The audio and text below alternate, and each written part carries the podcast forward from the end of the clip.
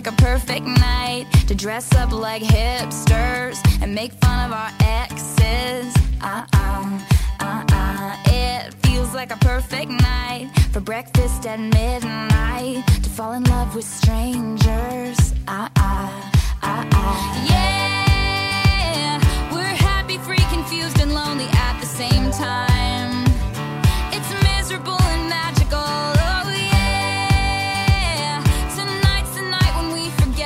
Hello，大家好，今天是北京时间一月二十五号，二四年的啊，欢迎收听集合游戏频道，我是主持人大 Jerry 大。家好，我是 Max，大家好，我是萝卜。小五，哎，欢迎萝卜，欢迎萝卜，大家好这个又是从未有过的阵容。，对大家可能不知道啊，萝卜其实之前负责了。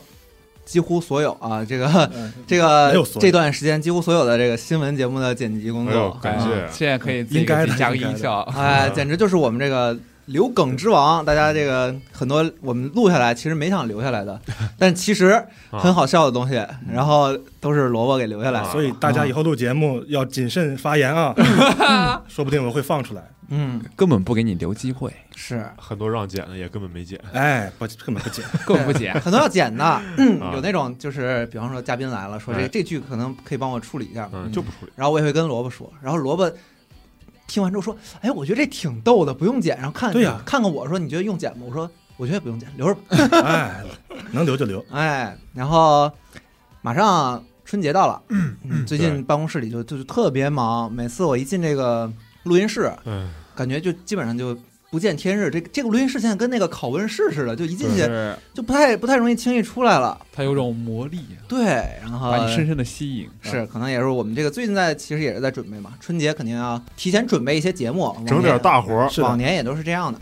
最近一个礼拜的时间比较累，嗯这一个礼拜的时间，差不多给了我快十几期的节目了。是吗？这个春节看来也是很充实啊。啊包括今天聊新闻之前，也是先聊点别的，哎放松一下。哎，不知道有没有听众会觉得很奇怪啊？这个开头选了这么一首歌，哎上周我就有一个难得的放松的经历啊，你是放松了，啊，你们也挺放松的。我呀啊，跟 Max 还有秃子老师啊，我他们我们去看电影了。看什么电影了？看什么电影呢？看的是这个泰勒·斯威夫特演唱会哎，太好看了！啊。我去看这个电影之前，我一直以为我是一个要脸的人，你，我劝你谨言慎行。一会儿啊我要报报道一下你们相关的一些啊奇怪行为啊。就总之呢，就是有，就是那天就是心血来潮，中午吃饭的时候，嗯，说这个电影感觉快下线了。然后正好咱们公司旁边那个影院支持杜比音效，要要要不然咱们就择日不如撞日去看一遍。哎嗯我也是这个曾经也是泰勒·斯威的粉丝，现在不是了，现在其实也不是不是，就是没有以前那么关注了。渐行渐远了。是你青春时期的偶像。对，然后去看吧。看完之后，那个就是去之前的，秃子一直跟我说说咱说咱到时候就在电影里唱，啊放声歌唱啊。我说没问题，但是真到了那儿就稍微有点尬。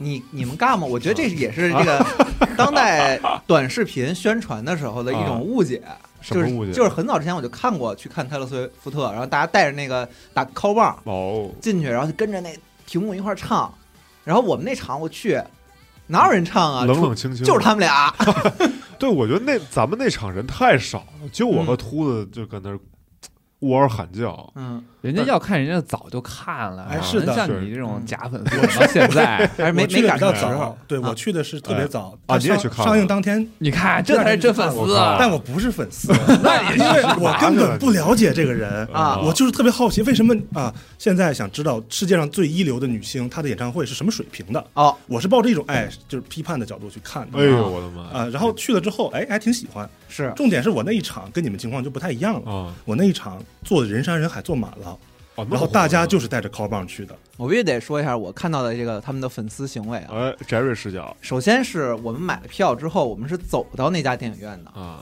俩人在走的过程中就开始对对歌了 是吗？就是在大马路上，两人就开始那个你听过吗？然后就开始随口就一句啊，但是我不会啊，就是啊反正就开始啊就开始吟唱，就法术吟唱，然后那边就开始这个法术共能啊共鸣。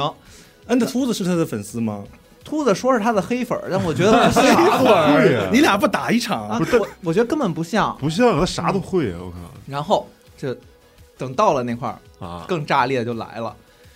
就是秃子，我们之前也说过了啊，公司第一首号大艺人是吧？啊嗯嗯，他还没坐到那个凳儿上呢，对，就直接问后面的人，问后面的观众，扭头就问，一会儿我们要是啊，我们唱起来，你们会在意吗？我觉得这是最炸裂的。理他了吗？人家整不会了，然后人家连忙说说没事儿没事儿，没事儿。然后人敢说有事儿吗？然后他说，那一会儿我们要是仨大小伙子，我们要是舞起来，没事儿吗？啊，没事儿没事儿。他说一会儿你们就是翻跟头也没事儿。以后秃子老师就是咱这个集合泰勒斯威夫特，我靠，啊。然后最逗的是什么？刚开始除了这个开场歌，啊，俩人一看就特别熟，但是他们他我必须得吐槽一下啊，他俩可能对泰勒斯威夫特最近的歌其实都不是很熟悉。是是是，嗯嗯，然后中间走了几首歌，其实他俩是没听过的，啊，或者说听过但是不会唱，沉默的，所以就我旁边就经历了一段特别尴尬的寂静。然后就从我刚才放的这首歌，就是咱们这个节目开始的这首歌开对始，进入这演唱会那个环节，正好哎是 rap 的时代，就是你知道哎呀，那种感觉吗？俩人相对视，然后直接一拍大腿，开始又来了，然后那俩人开始摇起来了，你知道吧？啊，终于到会的了。啊那那三首歌真是非常的爽，我记得是 Twenty Two，就是啊咱们片头曲，还有那个 也不知道你俩谁是粉丝啊？不用在意这些细节，反正就是 三连唱非常爽。但我不得不说啊，就是在这个就是电影里边，泰勒·斯威夫特就是每一个镜头、啊，每一个角度、每一套妆容嗯，都非常好看，是哎是的，我也是被感动了。而且他今年应该就是已经哎算了，说说女生年龄不太好，就是她已经巅峰期这么多年了，嗯还能有这种现场的状态，而且她现场发声啊，包括唱歌啊，伴随着舞蹈特别稳。啊这一点我觉得我觉得非常的厉害，就是国外的，包括世界级的顶级艺人对于自己声音的管控，对于自己嗯。舞台的管控，这还是不一还有般的。体力，嗯还有肺活量，哎，对。像你俩就不太稳，对。他俩那个在在椅子上一坐下来，知道吗？跟那个可能是一种巧合，啊，就我那座椅后面那按摩功能直接启动了，就俩小拳拳就在我后背，就从从底下就开始往上哎，我捶特讨厌紧按那个东西精明学。电影院能不能不要再装这种东西？啊？我我看完下来之后，我最大的感受是，这三个半小时他居然连大气都不喘。我觉得我要是跟他打一场拳击赛，我可能打不过他。对，哇而且他应该是就就是肯定大部分歌全是全开麦，呃就没有什么电音什么的，我觉得这个原太声太了不起了。嗯，感觉确实有个门外汉，门外汉你这段肯定也不会剪的。就是 我一来啊，呃，嗯就是他这个演唱会的这个大电影啊，他是当时就是现场开了一场演唱会，然后录下来，对录下来了啊各种机位就就，他那个其实是有一个现场，，对然后大家就是可以去现场听。对你像小时候咱们看周杰伦那个什么百事演唱会，他不也是现场会录，然后第二天可能电视台就会放回放。哦，对但是它也算是一种为大荧幕定制，嗯，哦，因为它其实我觉得它那收声效果都是做足了准备的，对就它对把那个杜比的效果发展发挥的非常好，我我不得不说，虽然这场我们那场人很少，嗯。但是我们熟悉的歌曲结束之后，他会留那么几秒观众的那个反应。嗯。我觉得这种，然后我我们也其实也是作为观众，这种跨越了时间空间的那种感觉，就我们都是在为 Tyler 的表演做欢呼，嗯，让我觉得很奇妙。我靠，寂静寂静，对不起。嗯。但你刚刚说的时候，你说有这个现场反应的时候，我脑海里就飘过周杰伦的《瓜牛》。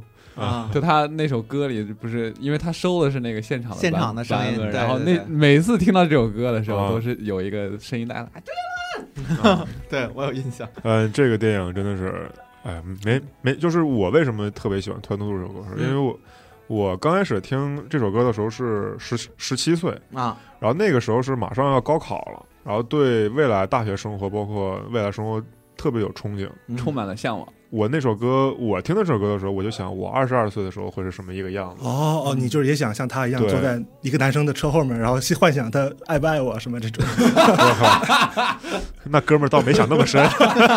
哥们儿，哥们儿拿你当朋友啊呃，？对，但我当时就想，我靠，那五年后二十二岁的我会是什么样一个状态？然后我当我真到二十二岁的时候，但我二十二岁那一年真的过得非常的开心，我经历了很多，认识了很多人，经历了很多事儿。也是活力满满，对，嗯，啊，我记得我二十二岁生日那天，当天我也在朋友圈分享了一个团结兔那个歌，嗯。嗯，反正这首歌包括 Tyler，Tyler 其实后来就是因为上大学之后，就事情变多了，就你能接触到的事儿也变多了，就慢慢的、慢慢的就不太关注了。啊，但是也但也知道中间他经历了一些低谷期，包括什么，就是希望他在舞台上多闪耀几年吧。啊，啊。哎，季浩网祝贺这个 Taylor 小姐的演唱会。啊，顺利展开啊！就希望他永远不要被舞台忘记。可以，嗯。时隔多年的一记回旋镖。啊。对，行，说到这个演出给人的力量啊，嗯，这个今年的应该是年三十儿吧？啊，就哦因为原计划，其实任天堂有一个二零二四年的这个 Tokyo Nintendo Live，对 Live 线上了是吧？对。对，然后因为现场的一些问题啊，其啊。实其实因为这个恐怖威胁啊 对，而取消，啊，这种真然后这个挺烦的。我看。嗯，嗯，然后时间节点呢其实是改在了除夕夜哎呦，啊。那是不是一种巧合呢？狙击那个什么，啊，狙击啥？啊。想的有点深啊。啊。反正这个除夕夜当晚是有这个塞尔达传说的音乐会，啊，然后二月十号春节哎，是有这个斯斯普拉顿。啊啊。这段也不剪啊，这段也不剪一。刀不剪直出，斯普拉顿的音乐会对啊，，非常的好啊。大家也可以体验一下这种在屏幕看演唱会的感觉了。那到时候我们会直播吗？那应该不播。谁除夕还上班啊？是吧？那对呀，嗯，嗯，没话说的啊，对，他这个活动还是挺可惜的，因为他呃，这个算是任天堂自己办的一个比较大的嗯一个线下的活动，而且今年对于国内的玩家来说比较好的是，他第一次来到国内了。啊，对，是在香港对，在香港，在夏天的时候，就是啊。哎，夏天还是就是咱们那个成都核聚变的时候吧，我记得嗯我如果没记错时间的话，好像就是那个周末，然后在香港有他的这个首，哦，有印象，好像是的。对对对对对，然后现场的氛围就特别好，因为就是那那你去了吗？那我肯定没去啊，嗯，我还以为那你那我肯定去了呀。那我去了这个班就不上了是吧？直接直接翘班 啊对，请假对，然后他的这个演出呢，其实如果大家前几年关注过这个斯普拉顿或者动森这两个游戏的话，应该哎不陌生。对他最早的时候在那个初代，在那个超会议，那是多少年？我想想，一六年，如果我没记错的话，嗯一六年的时候，那时候还是超会议跟斗会议的时候，他就有过这个偶像的这个演出，哦他现场会有一个。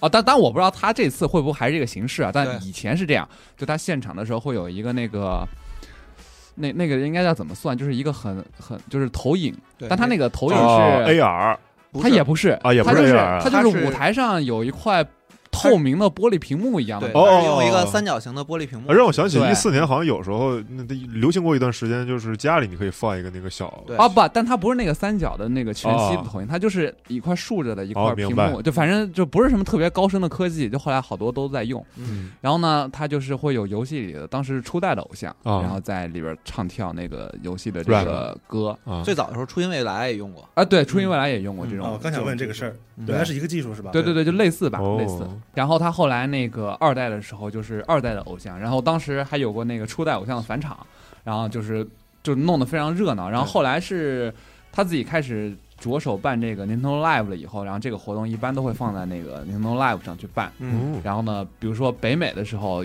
可能是放在 E 三那个期间，嗯反正类似北美也会有一个他自己的，或欧洲这种也会有他的专场。嗯然后他这个大家当时的话，就是就是他肯定会直播，他自己的官方账号是会直播的。嗯然后后来也会放一些录像，大哦概是这样。然后如果呃像疫情的时候，二零二二年那会儿就有过一场这个动森跟这个 Splatoon 三蛮哦腿的一个我有印象混合的一个演出，对对。然后当时大家看的时候就感觉非常的开心。嗯，呃，然后如果他还是那个形式的话，应该还是还是这样。然后就是会有这个偶像们登台，然后来跟大家这个唱跳。哎，那你们看过这种游戏的音乐会吗？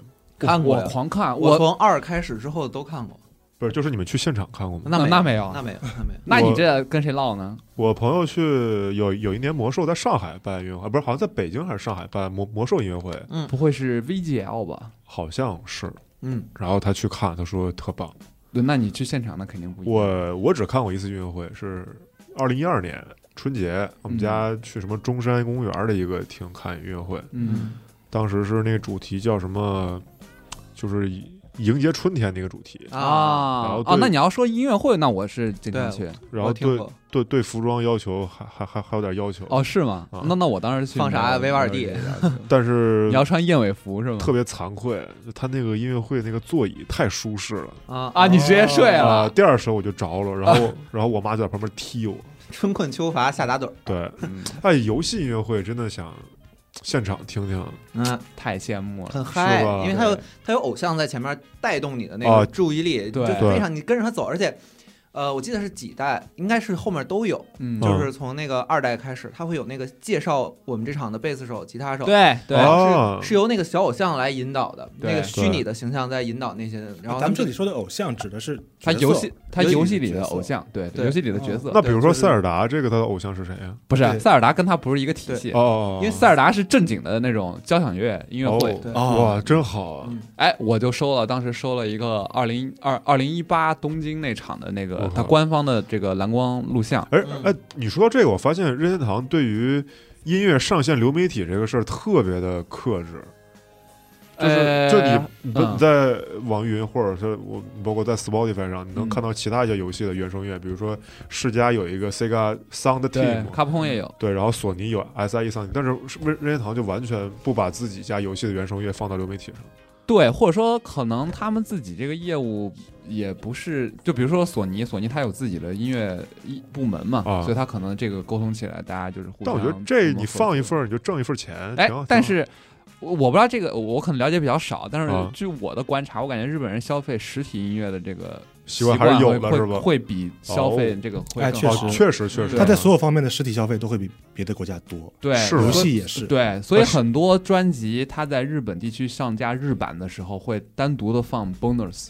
哦，对特点对，比如说我特别喜欢的 Coldplay，他们每张专辑几乎都会给日日本日日本有一个单独的 bonus。我觉得是不是也因为日本这个二手市场特别的日本的音乐市场是很大的，哦？但真的很神奇啊！一个如此热爱购买实体版的国家，却出了一本书叫《断舍离》。就是因为如此才需要断舍离。啊啊，要不然垃圾太严重了。还有就是，如果你嗯平时关注小岛秀夫的那个账号的话，对你会发现他看电影，他永远看实体的，是这个很神奇。而且他盘盒和那些 bonus 那些特点还挺他诱人的。特喜欢，就是去实体店消费。是的，哎，我真羡慕他。就中午午休的时候，这个东京市中心下着雨，然后自己去音像店买两盘电影，然后拿塑料袋一装回回公司开始看。啊，想想都快乐。好你那是羡慕他吗？你是在想质问他？为什么啊 我死亡搁浅二呢？哎，我就知道啊。那说到小岛秀夫啊，哎这个本周还有一条新闻，堪称是这个最怪异的粉丝致敬行为。哎，哎，这个有一款游戏的开发者呢，自称是小岛秀夫的粉丝。啊，这个游戏怎么念呀？这个 Reconnect，这不是抄我们部门？这不是我们再连接吗？咋回事？咋回事啊它？中间那符号还挺怪的，不知道咋打的。嗯，是小五能告他吗？这个？但是但是我们改名了，我们叫星木协约。现在，对啊，然后这个主角我们的三 A 大作，哎，然后这主角是一款五十来岁的谢顶大叔，名字叫 Kimo Kimo 啊。为了夺夺回爱猫和绝美的美少女手办，他啊，踏上踏踏上了探索多维世界的旅程。啊，这个游戏在很多营销号的嘴里被称为“死宅搁浅哦，因为因为他要扫描那些那 哦那”啊个，它它死亡搁浅的元素真的太多了，我啊包括它那个扫描什么的。我看这个咱们新闻整理，这个人开发者这个是个日语啊。我最近在背五十音图，我看我能不能念出来啊？叫塔伊，算了。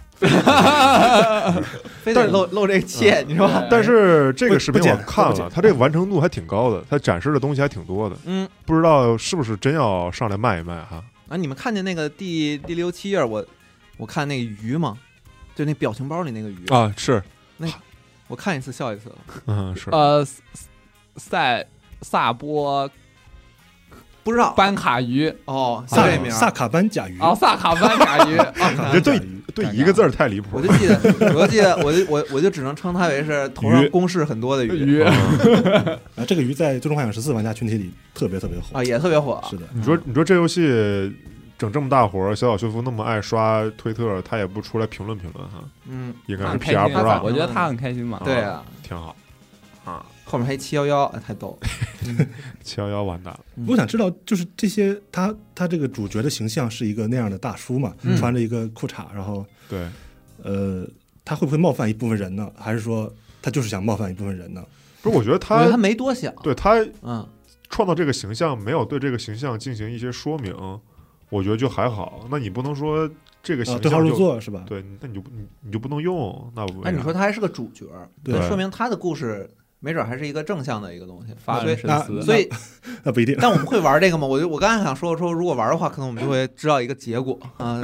设设计这个主人公，那我们可能永远不会知道这个结果了。而且这种似抄非抄的东西，最近在互联网上，包括整个游戏圈也非常火爆。哎我刚刚说到这个，我会玩这个游戏嘛？有一款啊游戏就是我觉得我不会玩，而且哦，我我几乎我确定我不会玩，然后却瞬间在全网引爆，就在这周哎，啊，那那么它是创造了恐怖的这个销量的，就是幻兽帕鲁。哎，嗯，咱们四个有人玩了吗？有人玩了吗？咱们四个人，我，我在周末用四个小时完成了下载游戏、游玩游戏、删除游戏的全流程。哎，你删它是为什么删？我删它，就我觉得它很多地方做的不好。不好啊，就是我不知道为什么它会那么火，因为可能是因为我后来也查过了啊，可能因为我玩的是 XGP 版本的原因。啊，是的？哦嗯，就这个游戏所有的手柄的一这个键位全都没有，啊，就我那份全是啊是全是一个空的，而且 XGP 版好像还是是不是比那个 Steam 版的那个落后两个大版本，落后一个大版本，对，然后就是全都是空的。嗯再一次为微软感到可惜啊！这样一个已经是进 XGP 的现象级游戏，又是没弄好。嗯啊，这游戏我玩了，嗯，而且我玩的还算多吧，玩了大概五十个小时。啊哇，你玩这一周这游戏火了都才几天，但是五十个小时。就像就像我去看那个演唱会一样嗯，我并不是他的粉丝，我是抱着批判的态度来欣赏他的。哎，我记得小五之前也是抱着这种期待玩一款游戏，是啥来着？忘了。呃，你也批判过吗？就你俩玩一个作品是为了骂我 我倒不是为了骂啊是吧！这也是我这次来，这也是我这次来录这个的核心原因。哎那你聊了吧就是因为我玩它了。啊其实办公室不只有我玩了，对那个天叔玩的特别多。天数玩了，然后呃天数 Nadia 他也做了这个视频节目。对，嗯大家可以去看一看。我这边就简单说一说，能先简单说一下这个游戏主要是玩什么的吗？简单说一说，就是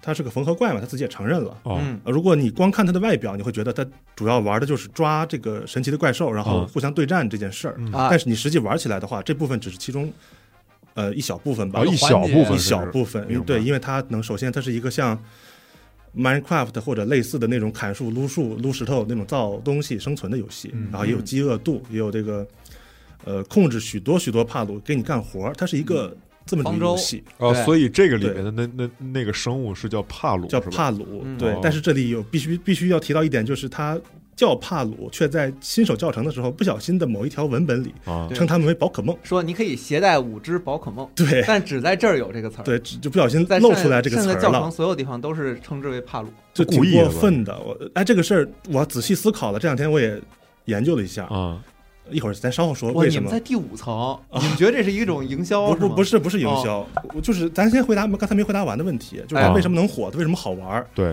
它是真好玩儿，就就这么简单，它是真好玩。如果你你们平时像那个方舟那类游戏，你们玩的多吗？还有英灵神殿啊什么的。呃，方舟我玩的比较多。嗯，方方舟好玩的原因是什么呢？方舟我觉得好玩的原因就在于，首先是建造，嗯，就是收集再建造，收集建造，然后你能。，然后你能驯服恐龙。但我觉得它驯服恐龙并不是最好玩的。驯服恐龙对方舟来说只是一小部分吧。对对对，嗯，它最好玩的还是逐渐从这个石器时代，哎，呃，最后到这个全自业、全自动工业一次又一次的这个解放生产力的这种快乐。但是它中途恐龙加入的部分，包括恐龙给我的那些游戏性的部分，确实是好的。嗯。但是它确实是恐龙在方舟里对生产力的解放特别对。没有什么特别大的作用，是吧？这个游戏就不是了。嗯。啊，这个最近互联网上很多很有名的梗，比如什么我抓到了一个极品大学生这种事情，啊，因为这个游戏里的每一个帕鲁在抓到手的一瞬间是有一个随机词条的，这个词条可能是好词条，可能是坏词条，是它被动是吧？哎，它的一个被动，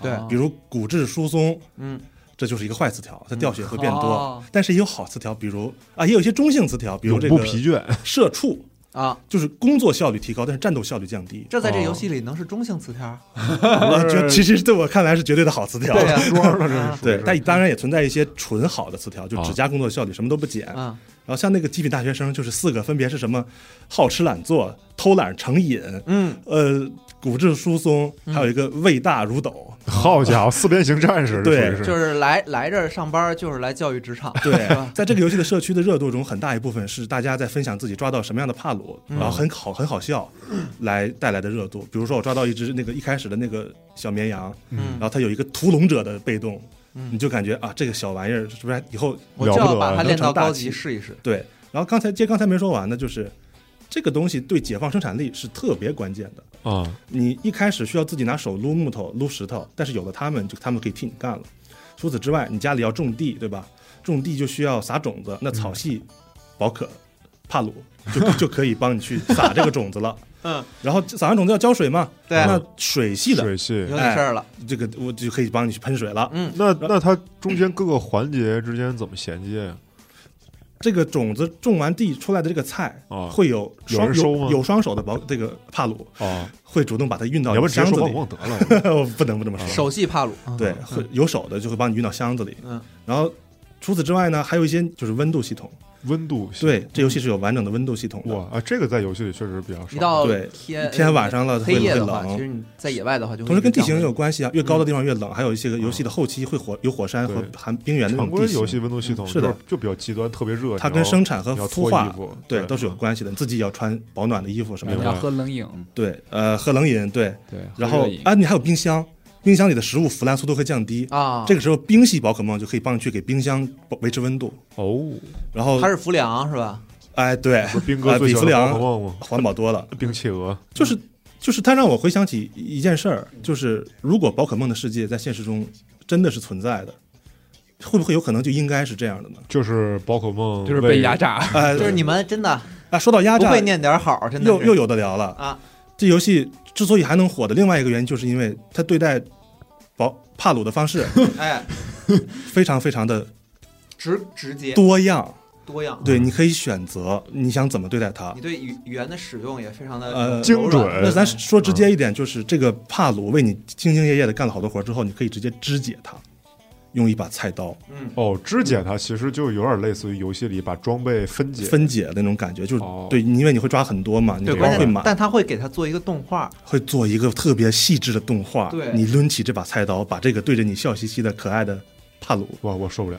啊、游戏会打上一层马赛克，然后你就一刀一刀一刀，它就哦，那马赛克是游戏打的呀？是自带的。哦，我以为是不频是节目为了获选打的。然后你就可以看，你还可以透过那个马赛克看，隐隐约约看到他脸上那个痛苦的表情。嗯，这个游戏给帕鲁的表情做的特别的多样，比如我就看到，那个他释放技能没冲到你，他会挨打的时候的那个表情，还有他饿了之后那个伤心的表情，全都做出来了。就是这一切的一切，足以说明这个游戏它其实内容是很丰富的。嗯，大家喜欢也是这个原因，但是大家不喜欢的原因也很直接。包括我特想问问小五哥，哎，我们，客气了，不用这么客气。哎，这这这段得剪啊，太客气了。不能解。嗯，你你对这游戏的你说的是真实的想法，这游戏的看法是什么？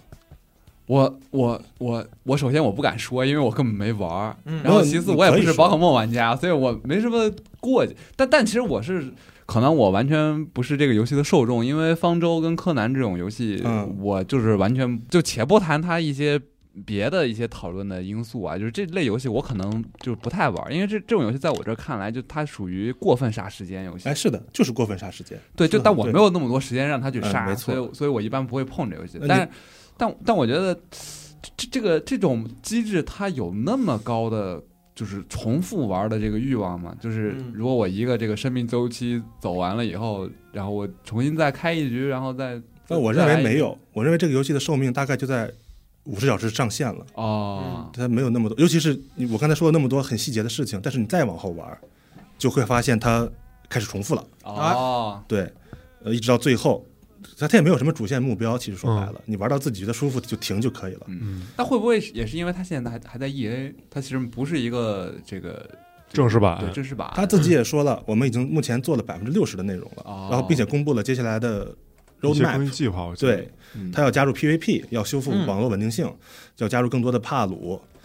呃，但是这些都不重要，重要的是网上现在对它对这件事儿有一个特别大的讨论或者说争吵吧，嗯，也就是这个宝可梦玩家和帕鲁玩家之间的一个巨大的矛盾，哎，因为他的这些帕鲁，我们可以很明显的看出来，其中存在大量的宝可梦的设计元素在里面。嗯，我觉得其实最最明显的，其实倒不是设计层面的，最最明显的是他对宝可梦整体的五官的盗用，哎，就是大量对，这个宝可梦师的眼睛啊，哦然后我我因为就看到预告片里有个那个百变怪，就啊，有几乎长得一样。对，因为宝可梦其实它的那个眼睛，其实很多设计的很有特点，是的，它那个五官真的是直接的盗用，啊，包括有一只那个这游戏里有一只帕鲁叫这个波霸牛，啊它的脸就是一个卡比兽的脸，嗯。但是哦。卡比兽的那个牙是朝上支起来的，嗯。这个牛的牙是朝下的。哦，就是和这个关于这个游戏的这个争吵风波呀、还有存在一个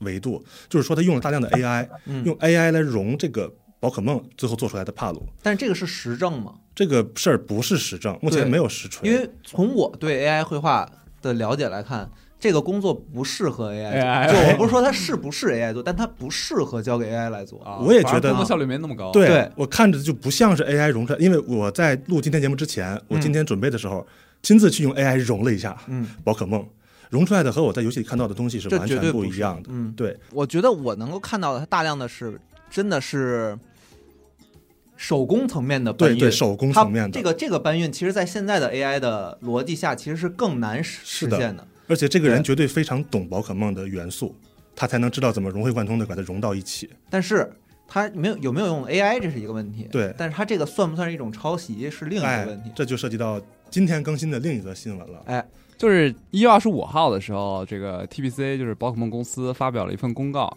就是说，呃，大意啊，大意就是说他们会，他们就呃收到了一些呃这个消息，关注到了一份在这个二零二四年一月发售的某款游戏啊，可能有这个侵犯宝可梦知识产权的这个这个行为，然后说的还挺文雅的。对对对，嗯然后然后说啊，我们这个呃，首先他们没有授权啊，他说他们没有授权，然后其次呢，他们会展开一些调查，就就这个游戏有没有侵犯宝可梦的知识产权，嗯展开一些调查，然后并在调查的基础上采取一些措施。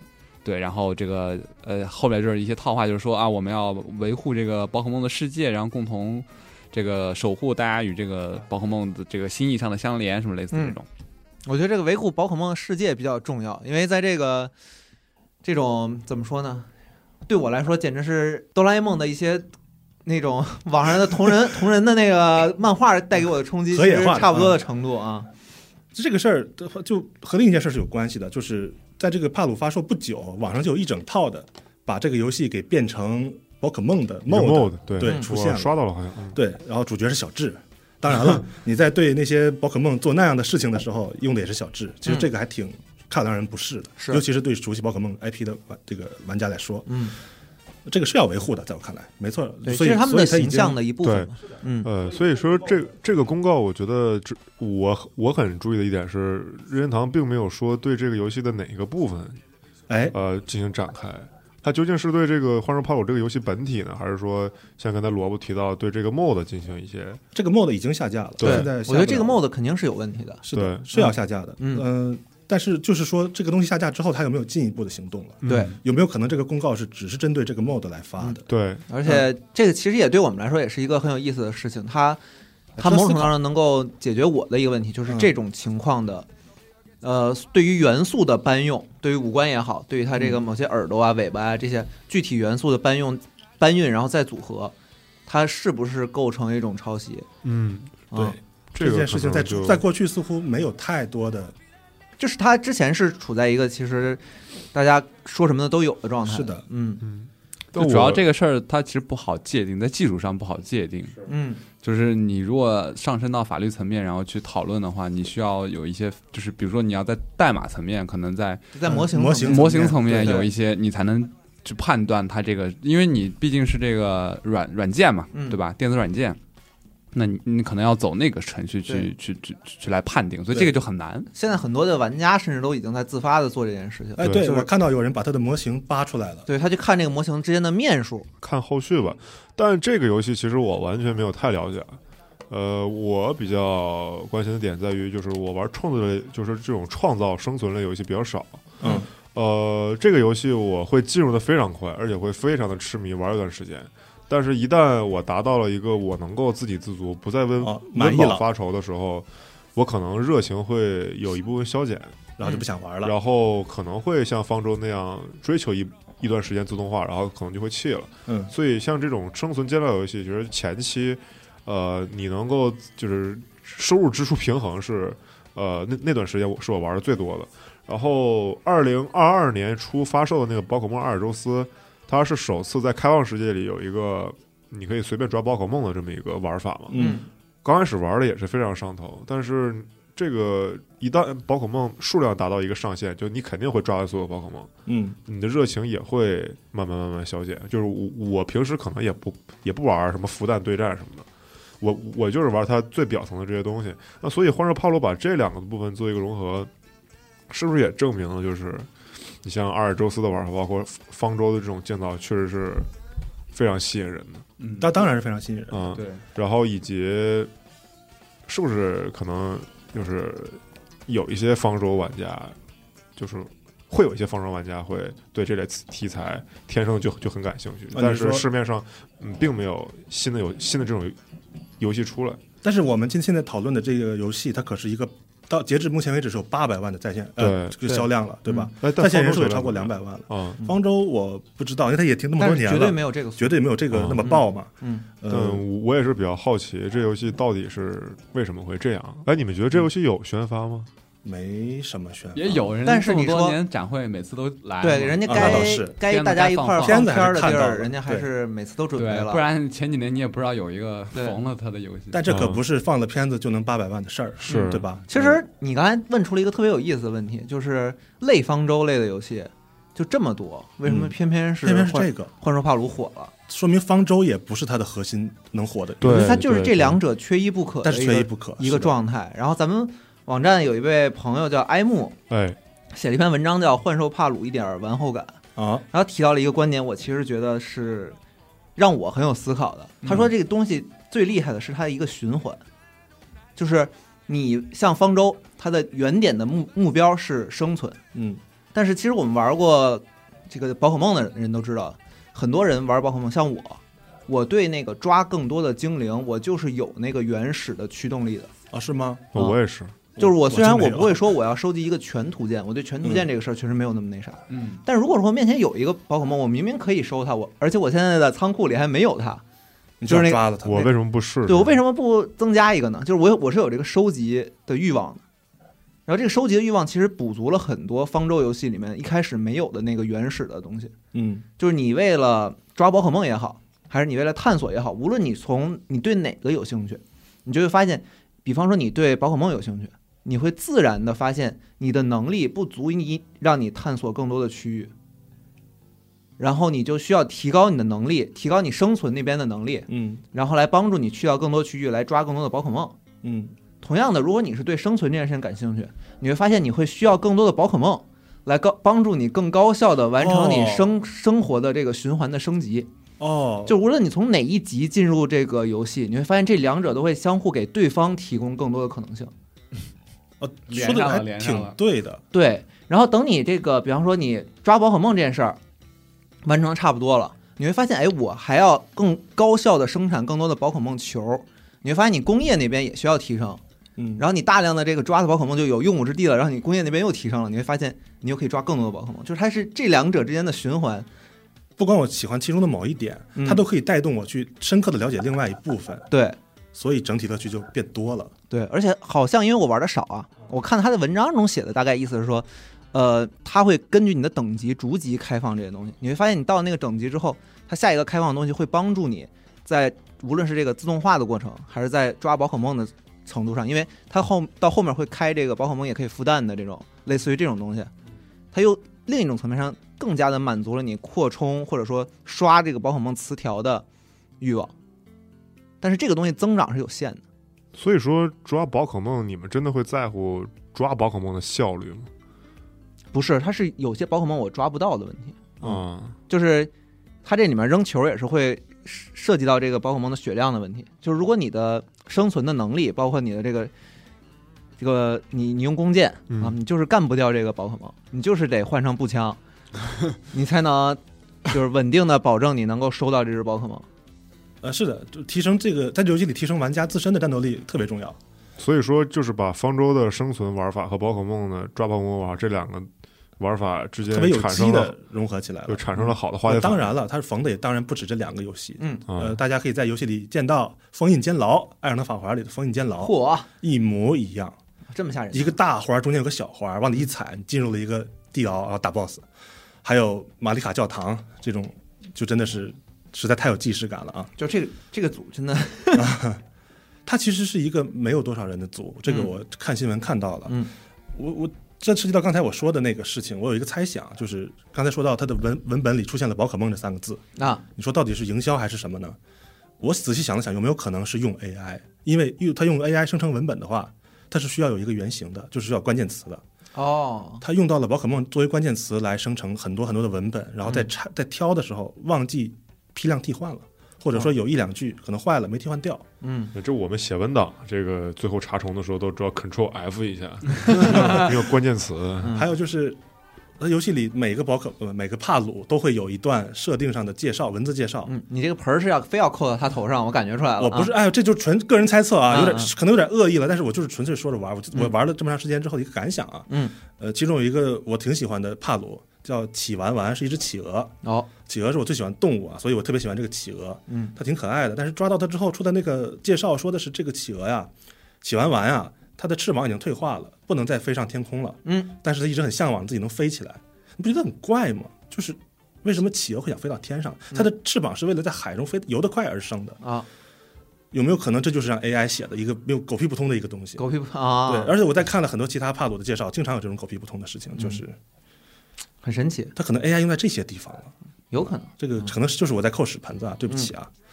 没有了，没有了。我觉得这这也不一定叫屎盆子，但是我喜欢嗯这个游戏，因为我我不喜欢可能玩那么久，它就是挺好玩的。它有一些特别细节的照顾玩家的地方，比如我要生产一个东西，嗯我不需要把这个东西拿到我的这个制作台上，只要这个东西在我的营地里，在哪个箱子里都行，我不用管。我一回家我就把全身东西往地上咔一扔，哎马上就有六个帕鲁过来，哎，我给你拿回去，就分类放好了。是我要造的时候我就一造，就他们都都拿过来了，那个会喷火的过来就往那个炉子里喷火，嗯我就造好了。就就是这些部分让玩家觉得很亲切，这个制作组一定很懂游戏，嗯，很知道游戏怎么玩才能好玩。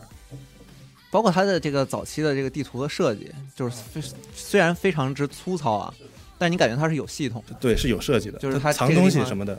对它，它是照顾你的体验的。你会有一个你在短期之内无法解决的难题，但是也会有一个这个区域内让你非常舒心的一一些生物。然后你是通过在这个这个舒适区逐渐扩张，然后最后有一天你终于能去挑战这个、哎就是这个区域节奏特别好，对，游游玩节奏特别好。它是有自己一套活儿的。是的但是这个这套活儿说白了也是从别的地儿抄的。哎，对，啊能抄到一起去。你说它厉害也可以，说它就是纯剽窃也可以。对，我觉得这可能是我我这对这个游戏除了我们刚才谈的很多优点以外啊，嗯我不喜欢的一点就是这个游戏也是最终让我卸载的一个点啊。这个游戏对我来说，它有一种你玩起来有一负罪感吗旦我跟他较真儿了，好像是嗯。我不懂事儿的感觉。哦，就是他已经明白了，说我就是来消遣，或者说我就是带有一些戏谑的这么一个游戏，导致我没有办法呃去要求他一些什么，然后这个嗯。感觉让我特别的呃不舒适，可能是嗯。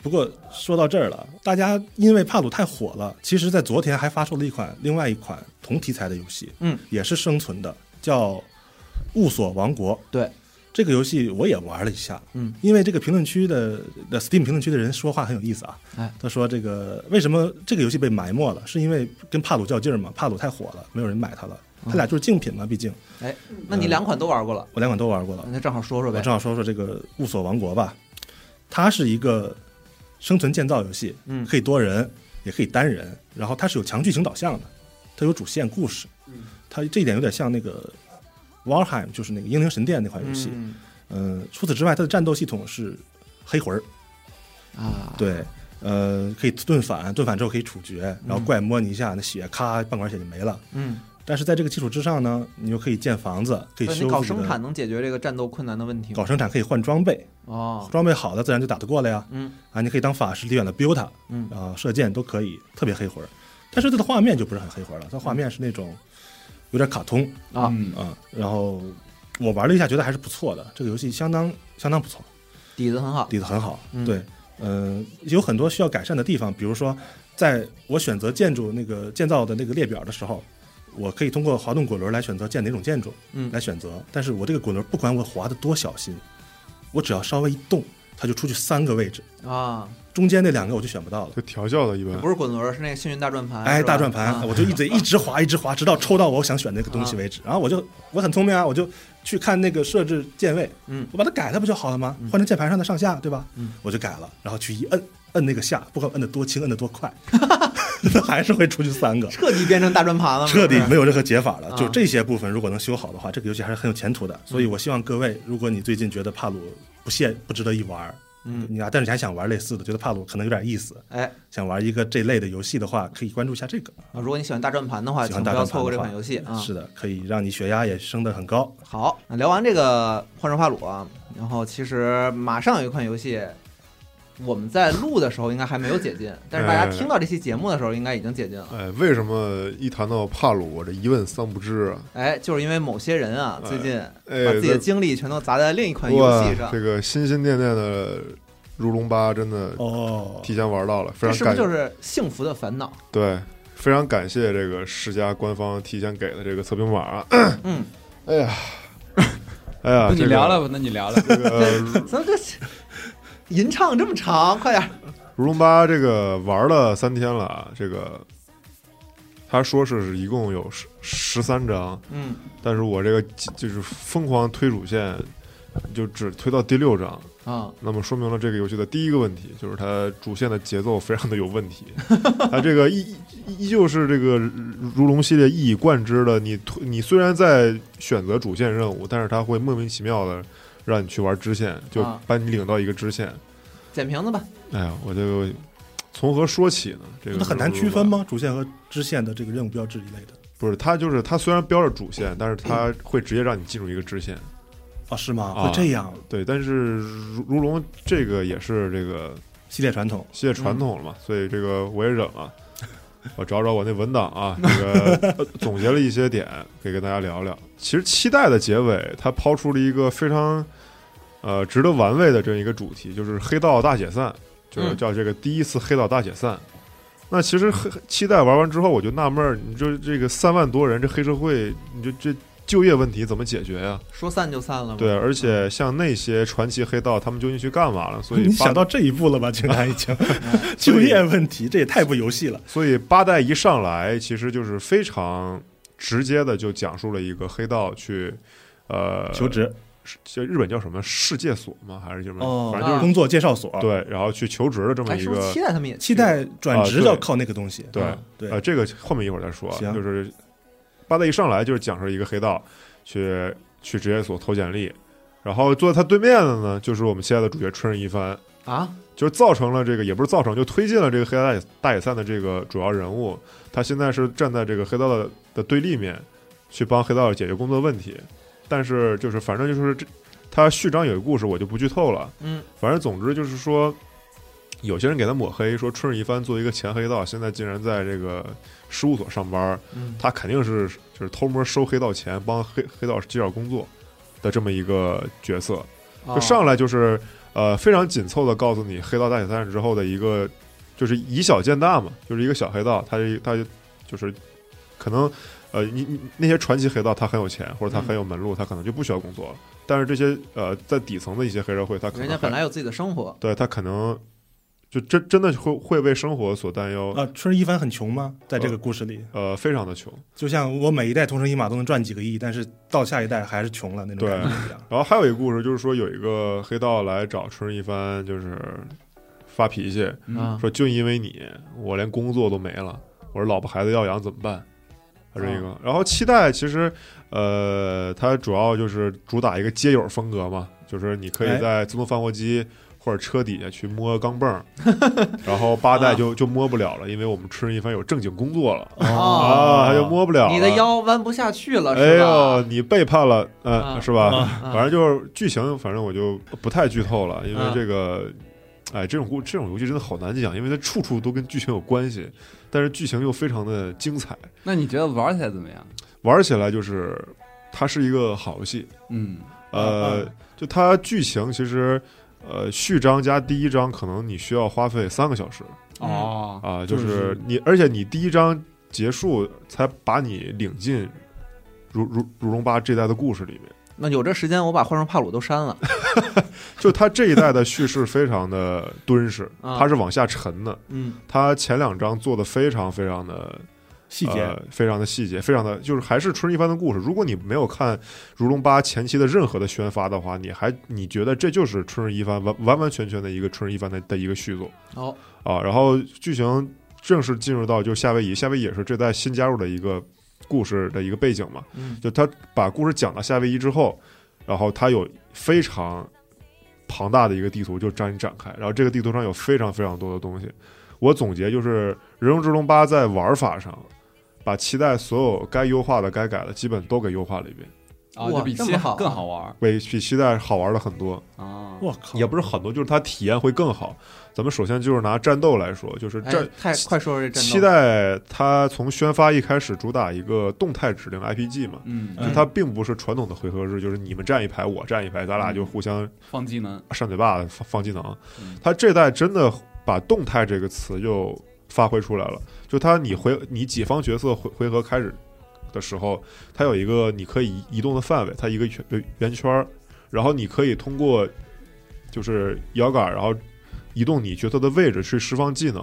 比如说有的技能它是一个直线的 A O E，比如说它往它就是直线冲一条线。嗯那么如果说对方有四个敌人，你就要找一个合适的位置，尽可能穿到足够多的敌人哦，啊。然后这一代的话，它普攻是一个近战攻击嘛，嗯，然后它有一个近战攻击加成，就是如果你离的那个敌人足够近，你普通攻击是会加伤害的。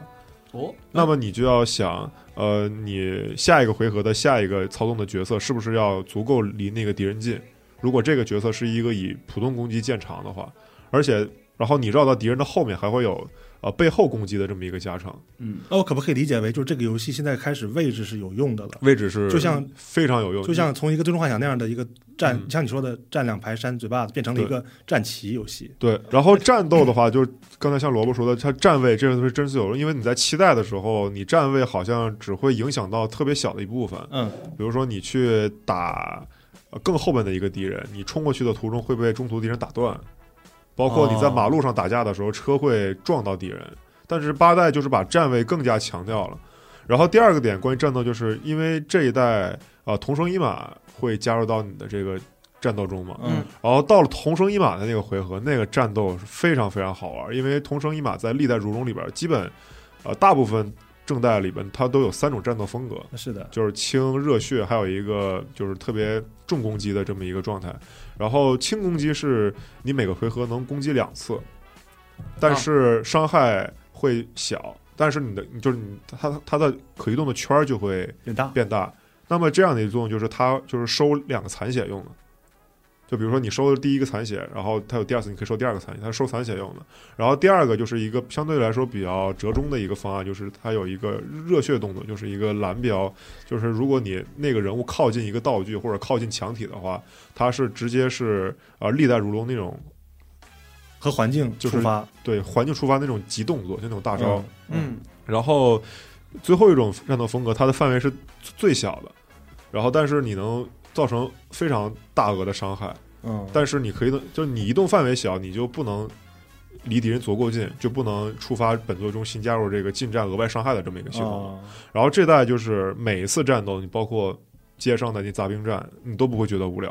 啊，反正我玩到现在，我享受每一次的战斗。那听上去就是期待它不是有一个系统，嗯，就是如果你在这个运动到对方的过程中，你路上碰到了一个道具，对你会直接捡起来拿揍人。，这代也是会有的啊，对，因为当时我不能控制我的位置，啊，所以其实某种程度上说，我能不能拿到这个东西揍揍人，其实还是个看命的事儿。是。如果现在如果我能转方向的话，是不是就能控制这件事儿？对，就是期待的时候，你需要你敌人和那个道具处在一个直线上嘛。嗯但是八代的话，呃，你可以刻意引导战斗的时候，你站在比如说自行车旁边，或者说一个路标的旁边，哦，但是还是会像你说的，比如说战斗它行进的途中有道具，它还是会捡啊，啊，但是还是说建议你就站在这个道具旁边嘛。就更可控了。对我，更像流氓了，就是我我打架之前我就先站自行车旁边，心里想着你过来我就拿自行车抡你，是这个我也是这个啊流氓是这样的吗这？自行车哎，真的是如中里边最强的 A O E 技能，啊，太好用了就跟那个但丁手里的摩托似的。啊！那但是然后不不是一码事儿。这代战斗的话，几乎每一个技能都加了一个 QTE，就几乎是都有加一个 QTE。然后你 QTE 判定成功了之后，会有一个额外的伤害加成。哦加 QTE，就是说我在演出的过程中，然后你比如说你找准时间摁一下外键，对，期待也有。对嗯，对，但是我觉得我玩到现在，我不知道是不是我等级或者平衡性真的有问题啊。我觉得这玩意儿像个惩罚，因为你战斗中如果你没命中这个 QTE 的话，敌人就会剩一丝儿血，然后你就会想，如果我完成了 QTE，是不是他那人就死了？啊，我理解你的心情对，就如果你没完成 QTE 的话，敌人啊。那 QTE 难度还挺高的。啊不高，但但是他会用人物的动作包括音效来对你进行一些小干扰。啊，然后比如说呃到整点的时候你要摁 Y，但是角色会在零点五秒的时候腾空，然后你会下意识根据跟随那个角色动作去摁着 QTE 啊，啊，它会有这样的一个东西熟练度的问题了。还得适应一下。对，然后进入到，然后这代还比较强调这个属性克制，就嗯。其实七代有属性克制，对。然后其实最经典就是呃火火克草，草克水，所以啊，幻兽帕鲁，对嗯这个，然后这代是之后是通过敌人的设计让你去带入到这个属性克制，啊。比如说有一个流浪汉，他是睡在一个绿色的睡袋里面，啊，然后战斗的时候他又站起来了，你一看就知道那长得就是铁甲蛹，不是这么看啊？对真真是幻兽帕鲁呀，不是对 不是开玩笑的这个就是那个人本来躺在一个绿色的睡袋里睡觉，啊然后他突然立起来了，这不就是铁甲勇吗？哦，啊，是吗？铁甲勇是这样的吗？就是啊，然后你就会下意识的用火火属性的那个技能去对他造成伤害，然后发现真的是属性克制。呃，就他就很符合难道不是因为火把他的睡袋给烧了？把他睡袋给点着了吗呃？，啊按你要这么说，你要非较这真儿，那我也没什么话说。就是直觉上很符合你的这个，嗯，对那还有什么就是其他属性的吗？然后比如说还有一个是冲呃银睡袋的一个流浪汉，啊他就是钢属性，银睡袋的流浪汉比如他银色睡袋。银色哦睡，袋，我还以为是银子做我，那你这还当还当流浪？汉干嘛呀？然后这代其实那钢属性得用啥呀？钢属性，哦对不起，我也不太懂用超能系冰，嗯，啊，冰或者电嘛，不是冰系，我记啊得，电合理啊，黑魂里也是啊，是盔甲怕电我靠，完了。然后给给大家就是他荣八的之前的那个预告片儿，基本就是胡剪啊啊，他有一些人物的出场的顺序，包括场景，那那根本就不是那么回事儿。啊是吗？对就给你剪出了一个那个味儿，但其实这味儿全是窜的。对，所以剧情大家可以好好体验一下，然后可以在上下面说说进入到夏威夷这个大地图之后，呃，它这个主线任务，这个刚才我也提到，它这个节奏剪得特别碎，它莫名其妙的就是把你引引入到就一个支线任务中。啊呃，你像期待有一个江湖宝贝嘛，那不就是宝可梦嘛？啊 你包括主角团那个春日一番是个红红西装，然后戴眼镜那流浪汉是个绿夹克，然后那警察是个蓝，那不就是御三家嘛？啊！反正就是？还是幻兽帕鲁啊嗯对，就是他会把你强行把你呃引引入到一些支线任务的教程里面嗯啊。你说是引导，我觉得放屁，你就是 你你就是强行给我插东西。啊，他他这个系列一贯是这样，他他在讲故事之中吧，就要把这些系统全都给你捏到主线里，哎对，就是让你尝一遍。但是你对于我这种想赶紧呃通主线，然后嗯跟大家聊聊完整体验的这种，就是还挺还挺折磨折磨折磨人的，啊。感觉今天你录的都很那个疲倦。对，嗯说到这个江湖宝贝啊，哎这个这代你甚至可以就是在呃城市里面挑战江湖宝贝训练师了。然后你挑战完他之后，你还可以收服他。等会儿，我，我觉得咱今天节目录的都混了。不行，我这我我不这个让你缓，我必须这一套连招打完。我啊来，收服他打完之后，你还可以参加江湖宝贝竞技大赛，挑战四大天王，啊啊啊！呃然后你再咂摸咂摸味儿啊啊。那江湖宝贝这一座延续了，然后弄得非常的虎逼，但是我应该不会深玩，啊。因为这次《人中之中八》不仅致敬了一款任天堂游戏，但还致敬了另一款任天堂哦游，戏，这我知道，就是那个那个岛的那个是吧？我就？直说了吧，就是啊那个向动森致敬，啊。它也是，呃，某一章一开始，突然我就在沙滩上晕倒了，我醒来的时候就在一个岛上，他突然后莫名其妙的跟一群海盗打了架，嗯，莫名其妙的就让我进行导剑，他海海盗。对。你海盗，你夏威夷根本海盗。你根本都不用在乎它是什么东西，你多想一秒钟都是你都是对如龙的不尊敬。对，但是这个岛上，你第一次能用春日一番进行第三人称实时动作制了。哦。哦，嘿 嘿是不是一下想玩了？嗯，然后在岛上，你就可以捡垃圾、捡贝壳、钓鱼、捕虫子、DIY。然后这跟你刚才说那第三人称动作制有什么关系？为什么呢？啊为什么会在如此温馨的岛上，你要进行动作制呢？啊因为你要挥舞你的球棒去清理垃圾。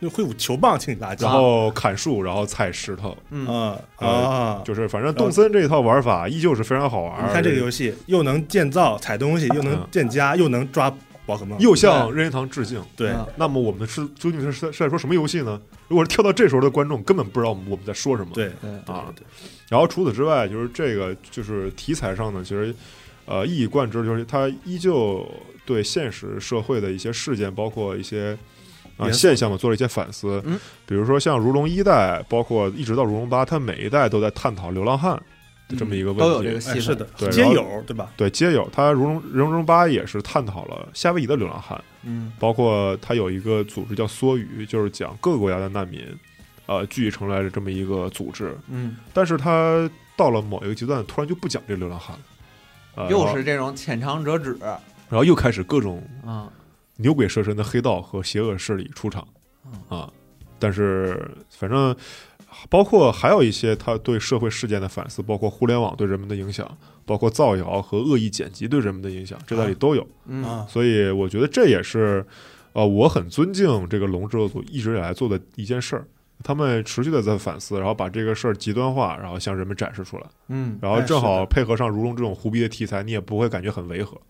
啊我也是特别喜欢如龙对现实社会的反应这件事儿。嗯，啊他有点那个日剧的那个味儿，咱一直哎就是这么说嘛。对，然后它还有一些点，我就是反正还有一些点，就是一些小点嘛，比如说像期待你们主角团在路上走的时候，突然会有一些扯闲篇儿的环节，啊，比如说，然后但是在八代里边就更加放大了。他会把这个东西弄成一个地点，就你到了那个地方之后，他会触发不同人物不同的那个对话。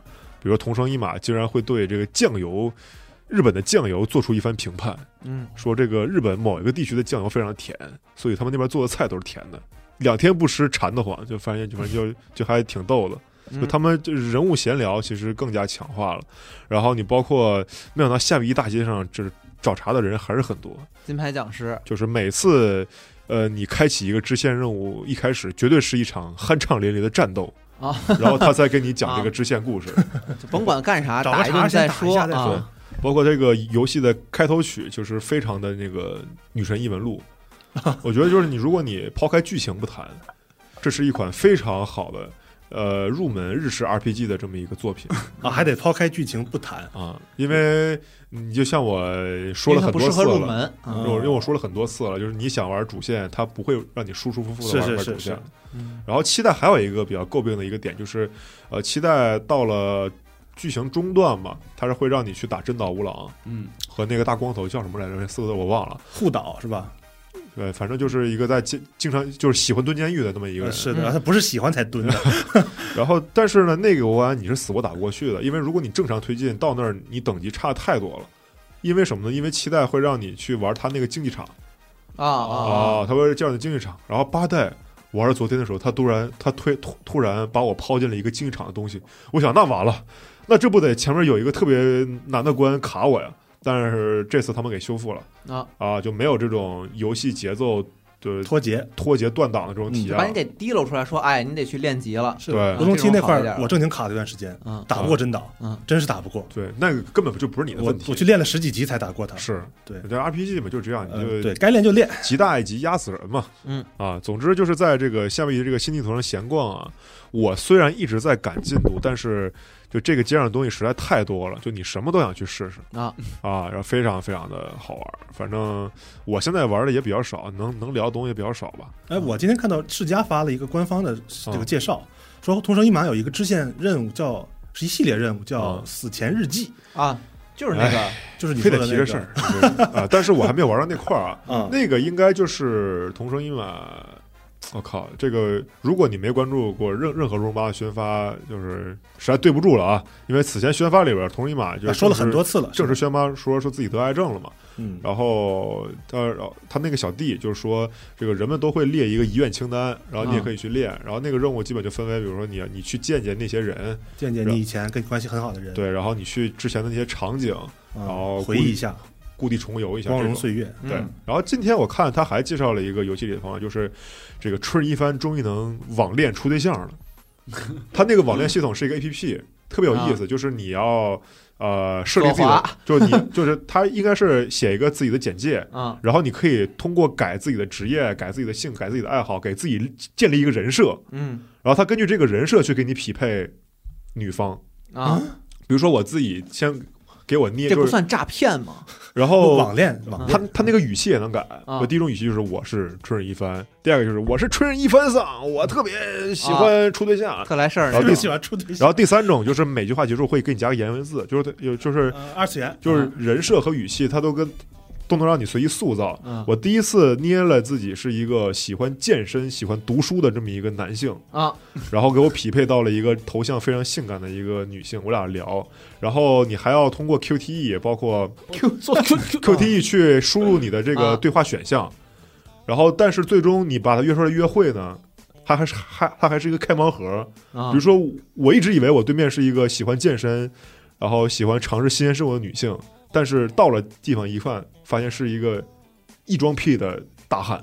啊，啊，然后你的血量就啊就掉成零太好。玩了这游戏。对，就他这个前作也有这个，它这个网恋系统做的还是不错的，但嗯我听说说这个网恋系统包括夜店系统，也本作中新加入了一个演员，是那个《生化四》里边艾什莉的那个体模对，哦 Peachy Milky 好像叫，哎，然后最后我想聊聊，就是此次如龙八也是首次加入了这个全程中配嘛，嗯，然后西总说也是建议我说那个用中配玩一下，我试一下。试一下，我确实没有任何的不适，哦。非常的丝滑。这么棒。哦，是吗？啊，但是就春一番的语气可能说少了一点少年感，嗯，哎，他但是他也四十多，他也不是少年了，他他也四十多了，然后同生一马的语气可能稍微少点那个雄性，哎，黑田崇史那，但这也是我能评价的吗？嗯反正总之就是特别的好，而且非常值得重视一提的是，这个如如龙历代都有这个 KTV 系统嘛，嗯，然后 KTV 的歌也是用中文唱的，哇，这就有点过了，我觉得。这也是配音老师用中文唱的，包括那首火遍全网的《打咩打咩》，然后这座叫《像个傻瓜》，啊，哦，然后你可以能看到同声一马用中文给你唱中文版本的《打咩打咩》，啊，他怎么唱？能学学吗？我特好奇，那得找那配音老师学，你让他学有用吗？我学那像话吗？他词儿是怎么写的呀？呃，可以看，呃，周四已经上线的视频节目。哦，行，哦你 大家看一下你。你今晚就能看了，反正就嗯啊，反正就配音水平也非常高，然后玩法和不足点都有了改善和进化，嗯剧情略过，反正总之就是如龙八我还在这个推进之中，他新加的内容我非常满意，战斗改的我也非常满意，总之。呃，我非常期待通关后再跟大家聊一聊吧。嗯没问题，嗯配音老师录完如龙说，嗯，下次接这活儿是另外的价钱。价钱但是不得不说啊，这个中配演员阵容里边也有我们非常熟悉的郝祥海老师和涂德航老师，哦能透露他俩配的是谁不？能自己去看，自己玩啊，自己买知道这个答案啊。哎，反正就是这两天没日没夜在玩啊。哎，但是你没日没夜期间，是不是忽略了一些，反而忽略了一些关于如龙八的消息？哎是吗？那你因为那你给我科普一下吧。评分出来之后，我发现有一家媒体，啊，这个 Four Players，他们说游戏有一个重大的问题，哎，就是标准版不包含新游戏加，就是二周目模式。哦，然后紧接着呢，网上也爆出来，好像二周目模式需要通过十五刀解锁。是要买一个 DLC 是吧？我记得对，它相当于是一个 DLC，但同时呢，二周目模式确实是以这个新内容，嗯，有大量的新内容，啊，对，有新内容，但是是有额外售价的。我看了几个国外的媒体测评，嗯就是没有，就是很少有人提到这个点。嗯，但如果是要真干这件事儿的话，我觉得非常的不妥，因为你这个游戏本体就已经卖七十刀了。对，所以它其实对有可能它是一个八十五刀的游戏。对，嗯，而且就是以世嘉发如龙的这么一个惯性来说啊，它一定会在游戏上线当天上线一大堆 DLC 的 啊，啊，它还会让你，它还有很多让你去付费的点。但是，呃，我抱歉，我也没有，就是我也没有通关一周目，我也没有解锁这个新游戏家，所以我现在也不能直接告诉你们，就是我嗯个人不能告诉大家这个是不是真的。嗯，啊因为游戏时间确实很长，对，在你你还得去约那个女网友，对吧？对所以你这个时间就更紧主要是约女网友。啊、更紧凑了，啊而且你能看得出来，应该是很多家其实都还没打完。对，嗯，对，因因为这个确实是很长。你像《七七外传》，我好像九个小时就打完了。哎，但是你它毕竟是个外传嘛。总之，《如龙八》呃，这个剧情的话，还是建议大家就还是这个小心上网嘛，因为我今天也看到有一些就是结局动画泄露出来了。哦，已经开始往你眼前推了。如果你想好好体验《如龙八》的故事，嗯，最近还是不要上网了，就是也不要不要上，就是还是谨谨慎一点吧。我觉得我很期待这家的故事，因为啊、呃如龙的剧情其实它其实说白了，它就是一个日剧嘛，嗯，它的一些人物的表达手法其实就是对标呃，你像呃西方的个人英雄主义嘛，呃，所以它的剧情包括它的主角一直是大家比较关心它的呃结局，所以说嗯，剧情可能我我我也先不评价了吧。嗯好好那你们、就是你们觉得桐生一马会死会真的是癌症得癌症死吗？我不太觉得啊，说实话，我也不太因为因为我觉得他宣传给的劲儿太足，哎，反而不太像反而有真的。点假。嗯，是的，你们信心那么饱满呢？不管不管如何吧总之这就是这周啊、呃两款非常重要的类宝可梦游戏啊。这个这个巧妙错，嗯这个巧妙哎啊好哎，同时这周还有这个 Steam 哎，推出的《海盗与忍者游戏节》，哎，这个好像之前提过是吧？嗯，嗯，推出之后呢，办公室里人都说怎么那么多忍者游戏，却没什么海盗游戏？对，没什么海盗游戏。对，啊。哎，我还去翻了，然后它还挺怪，它这个怎么这个这这武士这也算在忍者里啊，就嗯。就很奇怪。是。然后然后我就说没有海盗游戏，然后我就翻一翻，然后还真让我翻到一个什么呢？这个海贼王奥德赛、啊，嗯航海王奥德赛，那还得你就说是不是海盗吧？你那是，火影都能算忍者了，那你嗯火影的人家都写上去了啊。就当他是忍者吧。哎，对呀、这不是海贼王大战火影忍者啊？啊 可以。但是你相中的是另一款游戏是吧？哪款？哦哦，对对对，确实是有一个新品游戏叫这个武士剑格斗模拟器，叫剑道武士。嗯，然后它这个游戏吧，现在是只有一个预告片儿，然后它页面里也没有试玩的 demo，然后介绍也非常少。呃，但是就是别的不说，就是从这个预告片的这个展现来看，它这个动作还是挺还原的。不知道它游戏玩起来是怎么样，是一个纯动作的游戏，还是一个可能是一个什么平面回合制，现在看不出来。哦但是总之我应该会关注一下。哦，那画面看着还挺好的。对他画他这个，但是它这片画面看就是很就是很片子，就不嗯，应该不是哦实机。对，他是预告片做的还挺有那味儿的。但愿能那个把动作做的专业一点，因为嗯前两天我给四十二推荐《蓝颜武士》，啊，也是非常棒的动画。对，然后嗯四十二看了第一集，然后中间有一个镜头，就是把那个刀拔出来的一瞬间，嗯，然后四十二注意到说这个刀反了，啊，对对，总总有这个问题也。是也是一个常见的问题。对哇，他这么懂啊？对我其实不是不是很懂啊，因为他也是学过一段时间剑道嘛，哦，是吗？在办公室学剑道还挺多。多啊，嗯，强身健体嘛。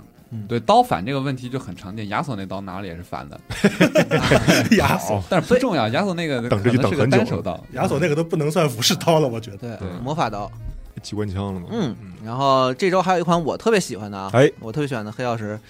这个老鬼儿啊，宣誓，宣誓又公布了一系列的相关的访谈消息啊，嗯，确实看着越来越好了。嗯，怎啊，么说？是吗？首先，这画面其实我很喜欢，然后又提到了他们一直以来这个以玩家为中心的角色扮演方法。哎呦，就如果他这个系列就是真的在扮演上，啊、能够达到天外世界那样的感觉，其实对我来说是刚刚好的一个状态。就已经够了是吗？就如果它再开放一点，其实我反而倒不那么喜欢了。嗯我觉得天外世界那个那个味道就刚刚好，就是哦在你对一个世界探索的刚刚。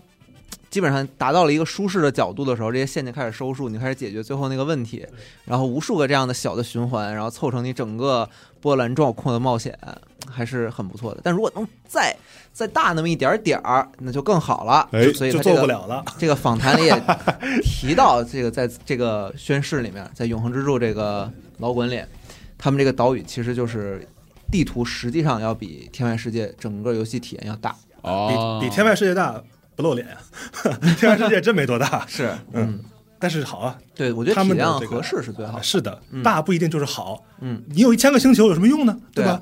哎有一千个星球，你的故事还没有人家天外世界多，哎？，上劲儿了啊！就大不一定是好啊，而且就不一定是说什么东西都得渲染啊，什么都得弄得特别电子才是好游戏。对，就比方说我们这个布姆活动这一期的布姆活动，其实就不是一个电子游戏的部门活动。对、哦这次的这个主题啊，我们因因为我们就是会比较想要在这个我们这个暴躁实验室的这个这个这个系列里去做一些不一样的尝试嗯，啊，所以我们这次一月份开启的这个活动呢，就是跨界了桌游哦啊，对，然后邀请了一些我们的这个开发者和一些桌游设计师来参与到我们的活动中，是不是也快收作业了是吧？对，然后大家经历了这个一周的开发，然后马上在这周日，也就是大家听到节目的这个白天，嗯二十八号，然后我们会举办这个周日的这个线下的 Open Day 活动哎。呦，对，然后呃，由这个评审评选出来的这个十二组入围作品呢，会来到线下，然后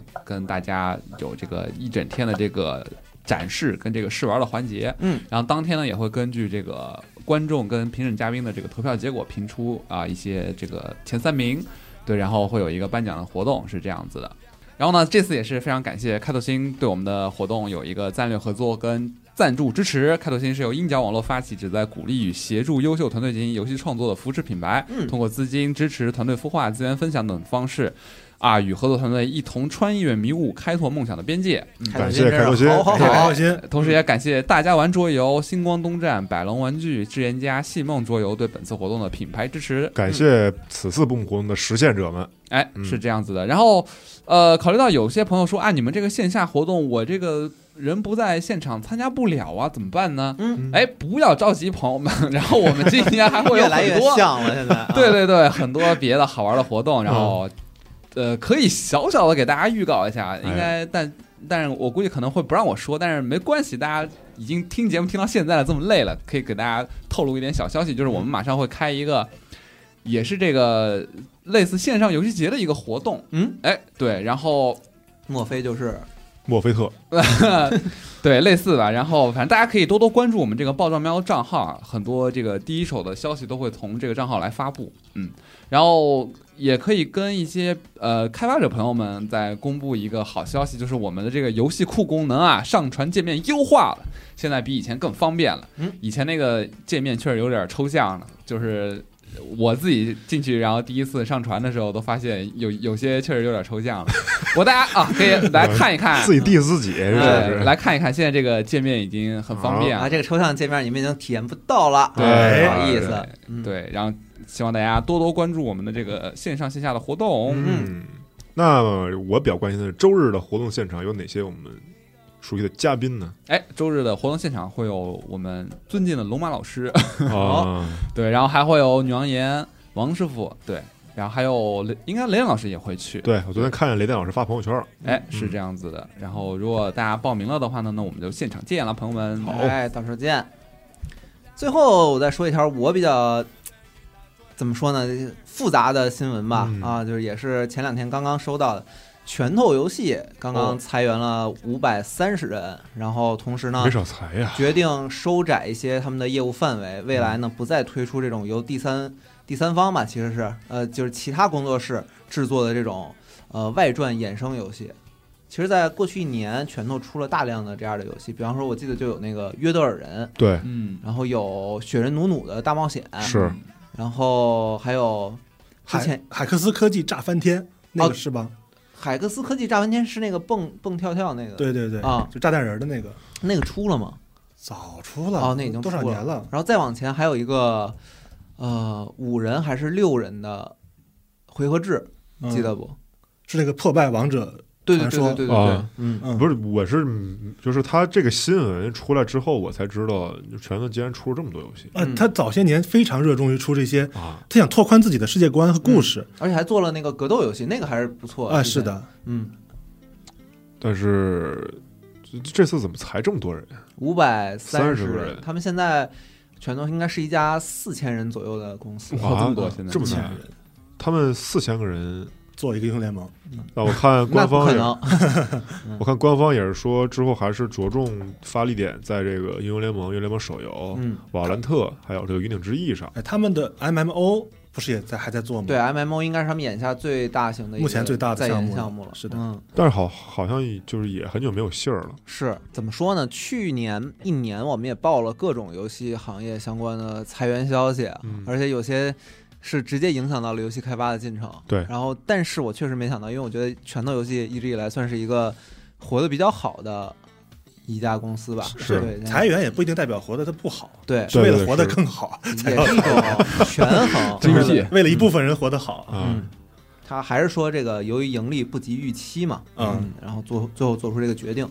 嗯，但那天在群里也是跟小伙伴聊，说其实无畏契约在国内的表现其实很好嗯，啊，而且像在广东那边、南方那边，好像网吧里边玩无畏契约的人也特别特别多。啊，每个人都有他们的呃，那个叫啥来着？穿越火线啊。那我补两个小的行吗？行，第一个是这个《死亡搁浅》导演剪辑版将于一月三十号在 iOS 和 Mac OS 上发售。嗯，啊，这个岛哥哥之前也是晒过他那个手机的那个《死亡搁浅》现在手柄嘛，嗯黄色挺好看的。确实，第二个是今天的这个新闻是本所七大不可思议，就是之前巴老师推荐的那哦个，恐怖冒险解谜游戏，龙马特别 diss 的那个，对，呃，将追加官方中文了。嗯，嗯，这个游戏的第一章、第二章非常的棒，氛围感非常的足。是推啊呃非常推荐大家玩啊！而且因为我当时玩的是一个民间汉化，啊。我必须说那个民间汉化的质量非常之高，因为里面涉及了大量的日本民俗传说，对对对，以及一些更古老的，甚至那个汉字它打出来我都不认识的那种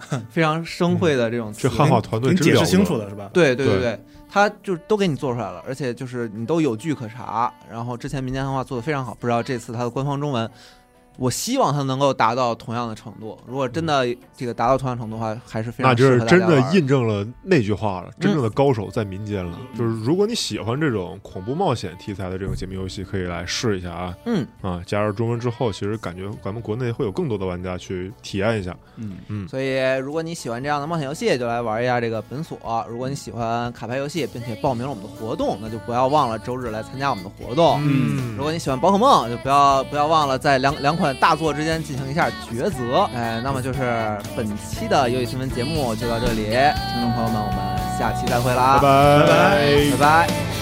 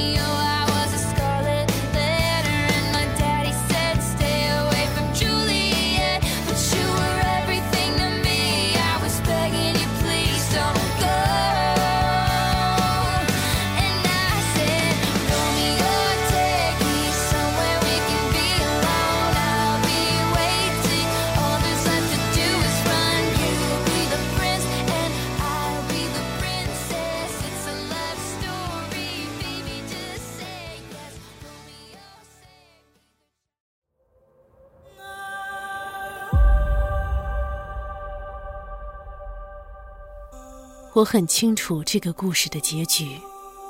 对这个故事，我想的很多很多。我也曾反复思考，这个故事是如何开始的。那是几年前的事，太空飞来外星飞船，外星物体出现在草地上。对这些事，小报则穷极想象，刊登了无数千奇百怪的消息。就在那个时候，我接到一个电话，有人要来见我。